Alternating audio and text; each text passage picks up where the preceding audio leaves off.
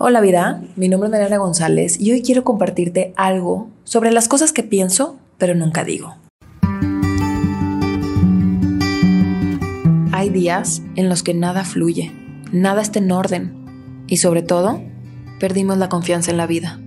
Hay momentos en que las cosas no se muestran como esperábamos. La gente reacciona, te sientes incómoda y sobre todo se te olvida la capacidad que tienes de procesar y elegir. Hay experiencias que realmente quisiéramos borrar, que preferiríamos olvidar. Creemos que son errores y sobre todo hacemos un gran esfuerzo por ignorar la realidad que estamos creando. Pero no temas, cada experiencia te da la oportunidad de elegir si abrirte o cerrarte, porque un mal día para el ego es un excelente día para el alma. Gracias por escucharme, gracias por existir. Te amo. Me encuentras en redes sociales como integradora de vida. Hasta la próxima.